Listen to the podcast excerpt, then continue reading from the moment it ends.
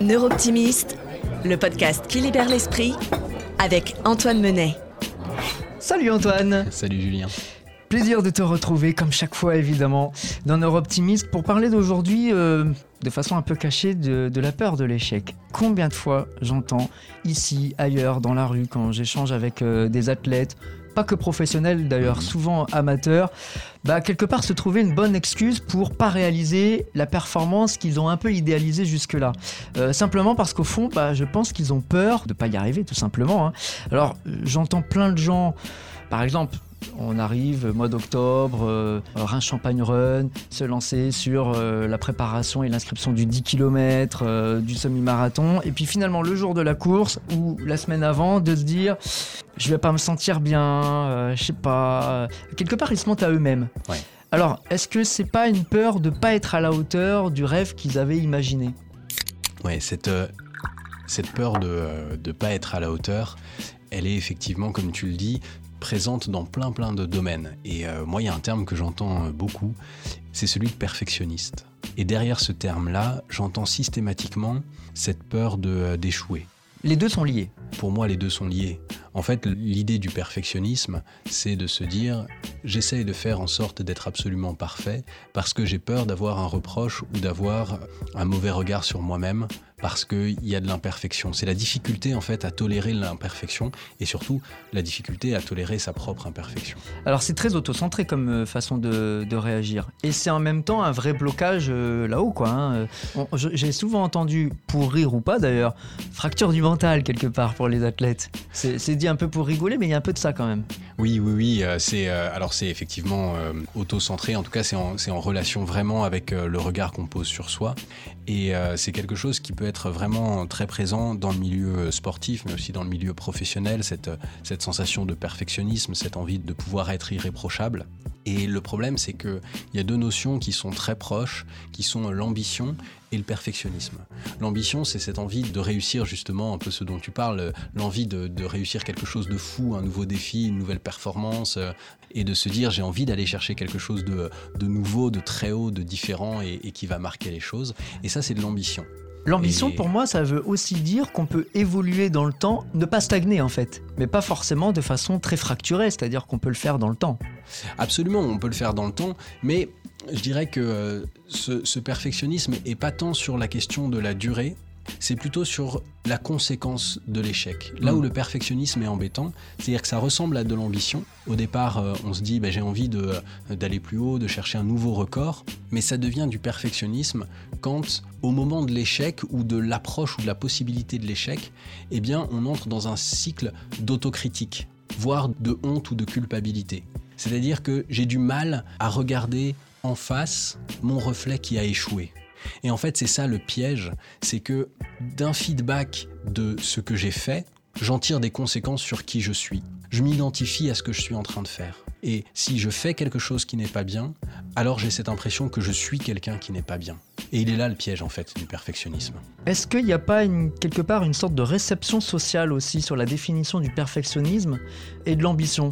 Il y a certains qui pensent que d'être ambitieux, c'est avoir un peu la grosse tête, être un peu boulard, alors que perfectionniste, ça fait mieux. Et donc il y a beaucoup de gens qui préfèrent dire je suis perfectionniste que dire je suis ambitieux, par peur du retour que les gens vont en avoir. Oui, c'est fou parce que on est dans une société qui euh, a tendance à montrer du doigt les gens qui sont ambitieux. Moi, ma politique maison, c'est de travailler qu'avec des gens qui sont ambitieux. Ouais. Mais euh, le- la société, de manière générale, a un comportement qui est euh, euh, très ambivalent parce que d'un côté, elle va pointer du doigt les gens ambitieux et montrer l'ambition comme quelque chose de mauvais, comme quelque chose d'étant systématiquement lié au fait de vouloir écraser d'autres personnes. Et en même temps, on ne cesse de vivre dans une société qui pousse à la compétition et qui va créer, chez chacun d'entre nous finalement, cet appel au perfectionnisme qui soit euh, orienté vers soi, qui soit orienté vers les autres, euh, qui soit orienté vers notre environnement. Et pour le coup, c'est une étude qui a démontré ça, une étude de 2019 de Curran et Hill, qui ont pris 164 études entre 1989 et 2016. Donc ça représente 41 641 jeunes euh, américains, canadiens, anglais. Et ils ont mesuré leur niveau de, de perfectionnisme, mais donc dans le sens ambition, mais aussi tendance à s'autocritiquer. Ouais, bien sûr. Et ils ont montré qu'il y avait un accroissement très très fort et euh, constant chez cette population que ce soit homme ou femme, quel que soit le pays, il y a un accroissement de ce perfectionnisme qui soit orienté vers soi, vers la société ou vers les autres. On est de plus en plus exigeant avec soi-même, comme si finalement la société, alors qu'elle montre et qu'elle pointe du doigt l'ambition, nous poussait insidieusement à être euh, de plus en plus exigeant et de moins en moins tolérant avec l'échec ou avec ce qui est un petit peu moins bien. Alors qu'est-ce que ça montre finalement euh, ça, cette augmentation sur, euh, sur le temps hein? C'est-à-dire que plus on avance dans le temps, vers jusqu'à aujourd'hui, des années 80 à aujourd'hui, plus les sont exigeants et durs avec eux-mêmes.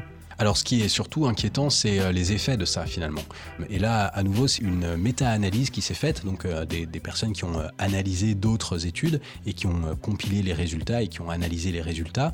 En l'occurrence, c'est Karina Limburg, Una Watson et Martin Hager qui, en 2016, ont pris 284 études et qui ont montré que ce, trait, cette caractéristique de perfectionnisme était régulièrement significativement associé avec des symptômes de dépression, d'anxiété, de troubles compulsifs, voire euh, de troubles alimentaires. Donc tout ça génère du stress, on en revient à cette euh, problématique en fait. Hein, Exactement. tous les effets néfastes que ça génère derrière. Exactement, et on comprend bien maintenant comment ça fonctionne, c'est-à-dire que c'est euh, quelque chose qui semble nous pousser vers l'extérieur, le perfectionnisme, nous pousser à, créer des nouvelles choses et à accomplir de nouvelles choses, mais en réalité, il y a cette espèce de, menace, de regard très négatif sur soi, euh, de crainte de retour et de feedback très très négatif, et donc qui entraîne ce stress, qui entraîne cette anxiété. Alors, est-ce qu'il y a des solutions aujourd'hui qui existent pour éviter que ce regard sur soi, il soit finalement trompeur, c'est-à-dire de se, se convaincre euh, que le perfectionnisme il sera bon pour nous alors que mhm. finalement il peut être destructeur Oui, j'aime bien le chiffre 3, donc je pense que je vais en trouver 3. Euh, la première, c'est... Euh, c'est d'adopter ce qu'on appelle un, état d'esprit de croissance. Alors c'est une traduction un peu, un peu rapide de, l'anglais growth mindset. Hmm.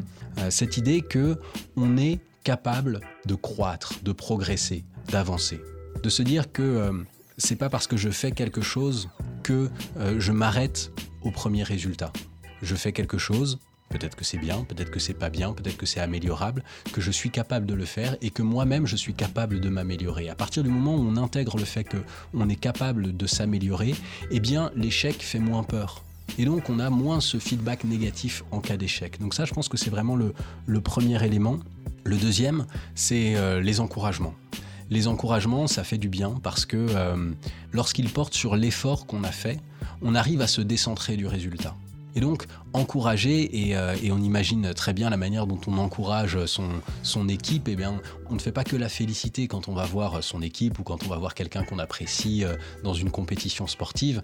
Eh bien, on n'est pas là passivement les bras croisés euh, à attendre de voir le résultat pour se décider si oui ou non je l'encourage. Non, non, je l'accompagne dans l'effort et déjà je, je lui fournis de l'énergie dans l'effort et le feedback c'est mais tu t'es donné à fond et ça fait du bien. Et en fait, prendre le temps de redonner de la valeur à l'effort et au processus, ça permet aussi d'être plus tranquille, plus doux et plus positif avec soi-même. Et ce qui me fait une très bonne transition pour le troisième point, parce que je pense que l'idée c'est d'apprendre à avoir plus de compassion, plus de bienveillance avec soi-même, d'apprendre à repérer ces discours très négatifs et, très rabaissants qu'on peut avoir envers soi-même, très condamnants parfois, et se dire, eh bien, euh, ma résolution, c'est peut-être d'être euh, un peu plus chouette avec moi-même, d'avoir un peu plus de compassion et de plus m'accompagner. Alors si je résume, parce que c'est quand même important dans notre quotidien de retrouver euh, toutes ces valeurs-là pour avoir un peu plus de sourire et de bien-être au, quotidien, d'une part se persuader qu'on peut toujours faire mieux, qu'on peut toujours progresser, alors peut-être par palier, step by step, pour pas que ce soit trop dur finalement, tout, tout ça encourager ou s'auto-encourager. Alors ça, c'est quelque chose que je fais moi régulièrement. Des fois, je parle tout haut, je dis allez jus. Les gens pensent que je suis taré, qu'on est plusieurs dans ma tête, mais c'est une façon pour moi de, c'est porteur en fait, hein, de, dire allez, on y va, on se persuade que on va y aller. Et puis, euh, bah, ça s'accompagne d'un peu de bienveillance avec euh, avec nous-mêmes finalement, de dire être cool, de trouver de la sérénité en fait. Exactement, exactement, de trouver ce regard euh, positif dont on a bien besoin. Est-ce que si on trinquait, je sais pas si tu as envie de boire quelque chose de particulier, Antoine, mais on serait pas un peu plus serein là aussi Ouais, je pense qu'on serait pas mal serein. Ouais. Euh, euh, une petite caipirinha pour moi, tu vois, je pense que. Ah, très original. Tu sais quoi, je vais goûter comme toi parce que j'ai envie de découvrir ça. Allez, c'est parti. Allez, santé. À la tienne.